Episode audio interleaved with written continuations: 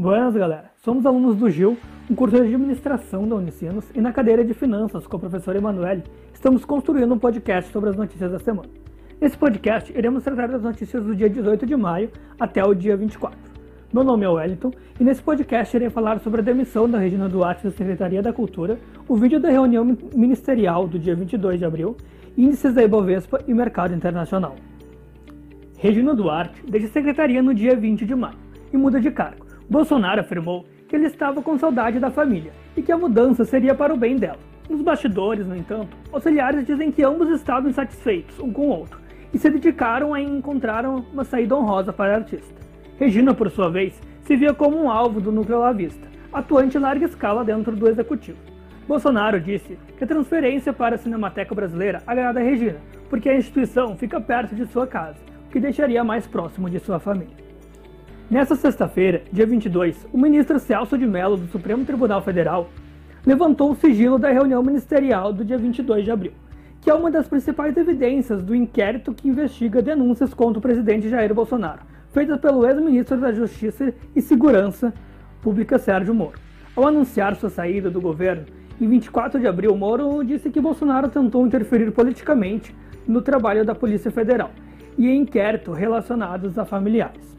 Na B3, o ambiente era de aversão ao risco, por conta da expectativa pela autorização do ministro Celso Mello na divulgação da gravação da reunião ministerial. A expectativa era de que o vídeo fosse divulgado às 17 horas de Brasília, no final do pregão. E foi o que aconteceu, ou seja, o índice à vista não reagiu ao conteúdo dos vídeos em si, mas à notícia de que ele foi revelado. Porém, os índices futuros da Bolsa Brasileira e do dólar reagiram positivo ao vídeo, Segundo analistas do mercado, investidores esperavam um conteúdo mais revelador, que envolvesse falas negativas sobre a China, um dos principais parceiros comerciais do Brasil. De acordo com pessoas que assistiram à parte sigilosa, integrantes do governo fizeram duras críticas à China, em partes que o ministro Celso de Mello decidiu não divulgar. No geral, o vídeo mostra que o presidente foi condizente com o que ele fala ao público. A base apoiadora adorou e não teve uma nova bomba como muitos esperavam, diz Henrique Esther, analista da Guide.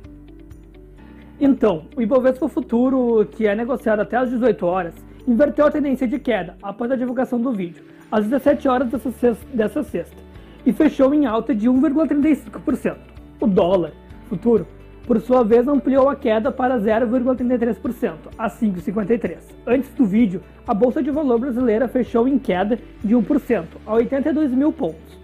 Com apreensão de investidores sobre o vídeo, e realizações de ganhos após a alta de 5,95% na semana.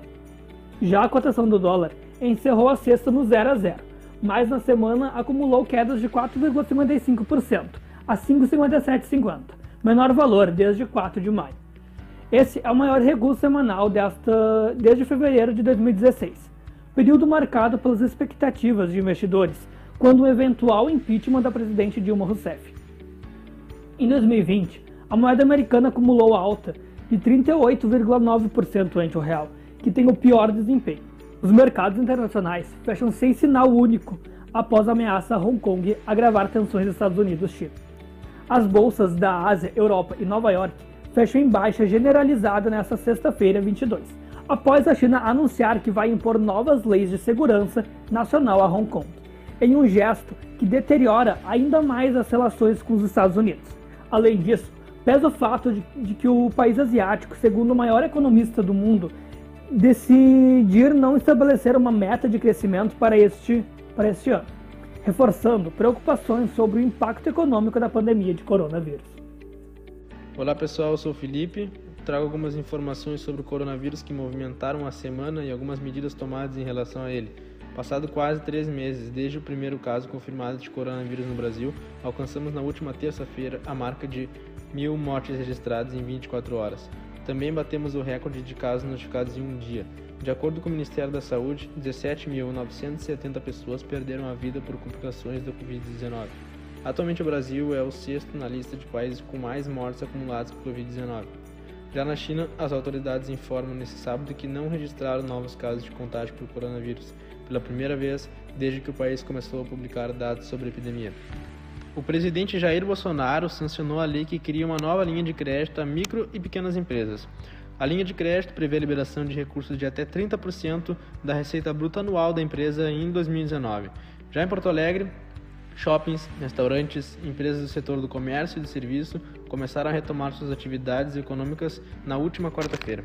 O secretário de Produtividade, Emprego e Competitividade no Ministério da Economia, Carlos da Costa, afirmou nesta quinta-feira que o governo editará até a próxima semana a medida provisória MP, que vai garantir recursos para o Programa Nacional de Apoio a Microempresas e Empresas de Pequeno Porte. O Banco do Brasil e a Caixa liberaram benefício emergencial aos trabalhadores que corresponde a um percentual do seguro-desemprego. O Ministério da Economia divulgou nesta sexta-feira que as medidas anunciadas de combate ao coronavírus já chegaram a 417 bilhões em gastos do governo. Encerramos por aqui e esse foi mais um podcast Gil.